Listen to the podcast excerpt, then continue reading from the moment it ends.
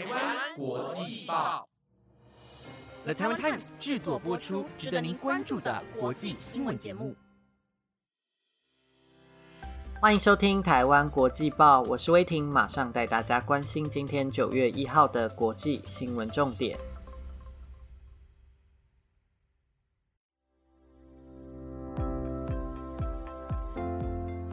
各位听众，大家好，欢迎收听台湾国际报。不知道听众们打疫苗了吗？下一阶段疫苗将开放二十三岁到二十八岁的民众预约接种 A Z。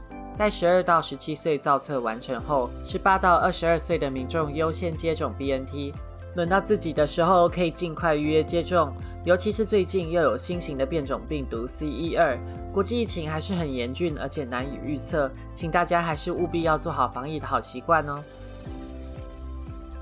今天的新闻将带您关注德州的反堕胎法即将实施，法律会如何影响有需求的孕妇呢？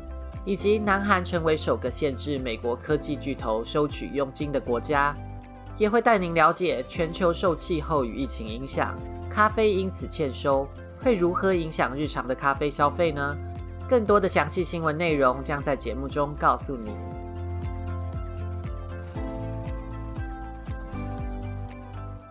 首先带您关注美国德州的反堕胎法，即将在台湾时间星期四生效。这个法案会在德州禁止所有怀孕六周以上的堕胎行为，而且没有为性侵怀孕的案例提供例外。倡议团体在今天向美国联邦最高法院申请暂缓生效。美国生育权中心主任诺森普表示，一旦反堕胎法生效，堕胎诊所就会被迫停止服务，有需求的病患恐怕得到其他州。而且不是所有人都负担得起舟车劳顿，并表示这个法案既残忍又无理，而且违反宪法。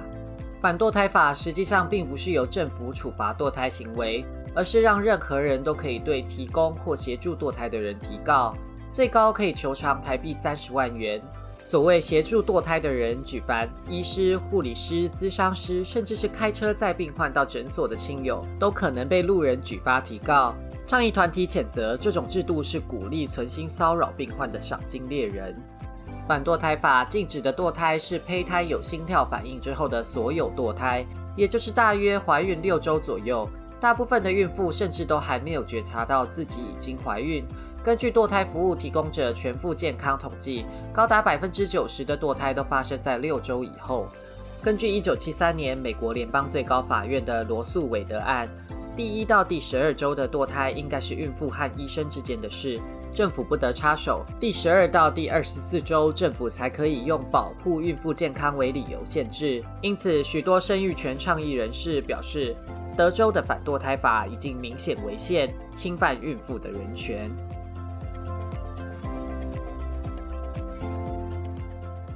接着带您关注阿富汗问题。随着盟军完全撤离阿富汗，塔利班领袖走上喀布尔机场的停机坪，宣告抗战的胜利。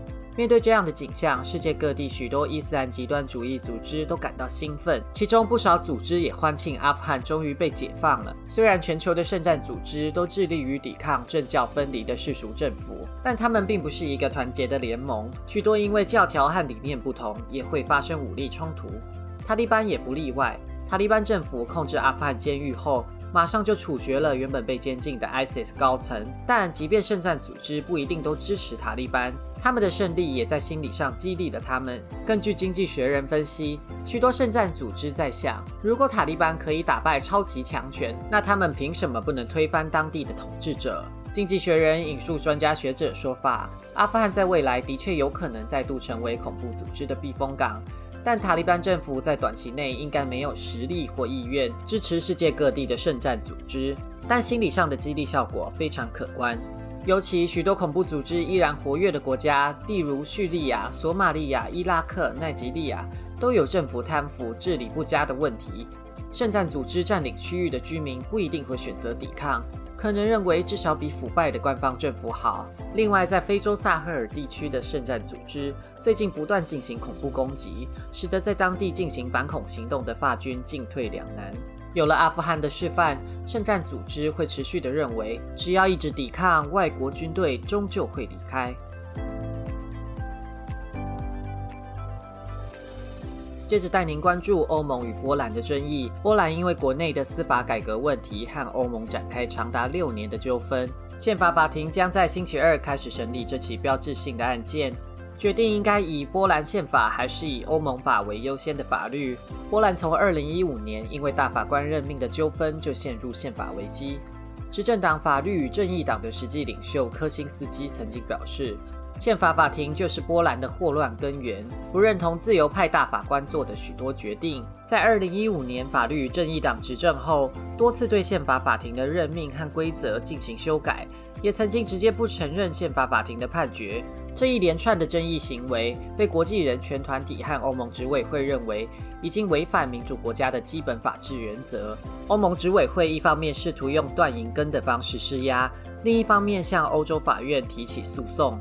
另外，波兰政府在今年新设立的纪律市政府单位，职责包含制裁和整肃法官。欧盟法院认为这个单位会破坏波兰的民主法治，要求波兰废止。随后，波兰政府虽然收回了纪律式的改革，但继续将炮火对准欧盟，要他们不要再干涉波兰的内政。现在，波兰的宪法法庭成员几乎都是亲政府的保守大法官。而这次他们要面对的案件牵涉到欧盟最根本的原则，也就是欧盟法优先原则。几乎所有的欧盟国家都肯认欧盟法优先。如果波兰的宪法法庭决定推翻这个原则，根据欧洲新闻网报道，有可能会造成法律上让波兰脱欧，进一步加深波兰和欧盟之间的裂痕。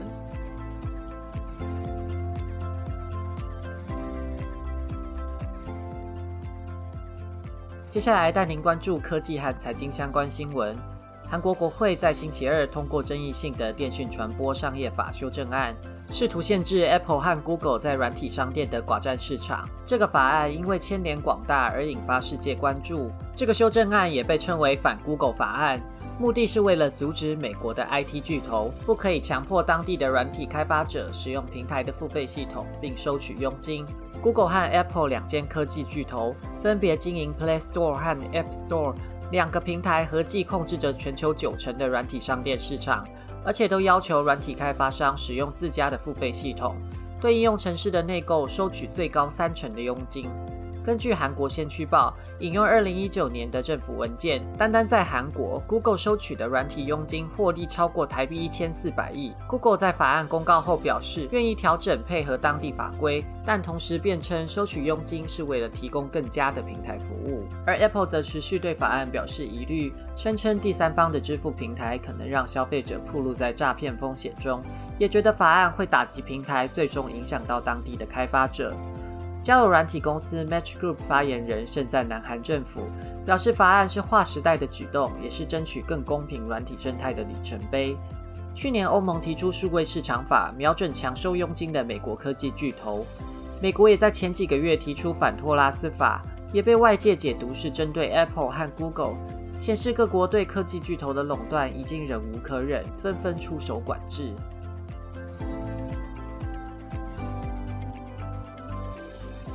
最后带您关注疫情与产业相关新闻。原本被视为防疫模范生的越南，从今年七月开始面临国内最严峻的新冠疫情。从八月中以来，每天确诊数都破万。而疫情最严重的热区是商业首都胡志明市，因为越南政府最近加强了封城管制，使得商品出口和产业链停摆。越南作为世界第二大的咖啡生产国，让全球咖啡供不应求的问题雪上加霜。越南咖啡可可工会恳请政府松绑人流管制，表示很多咖啡豆都没办法从产区运到港口。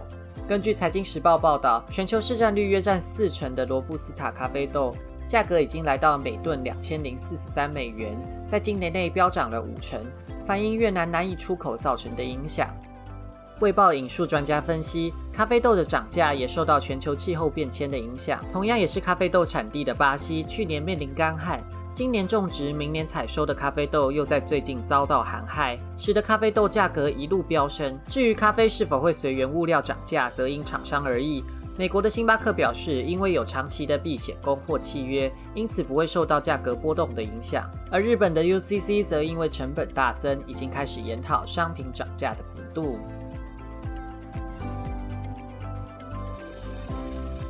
以上新闻由 The Taiwan Times 直播。大家对这周的新闻有什么样的想法，都欢迎来台湾国际报的 FB 跟 IG 留言告诉我哦。感谢您的收听，我是威霆，我们下次再见。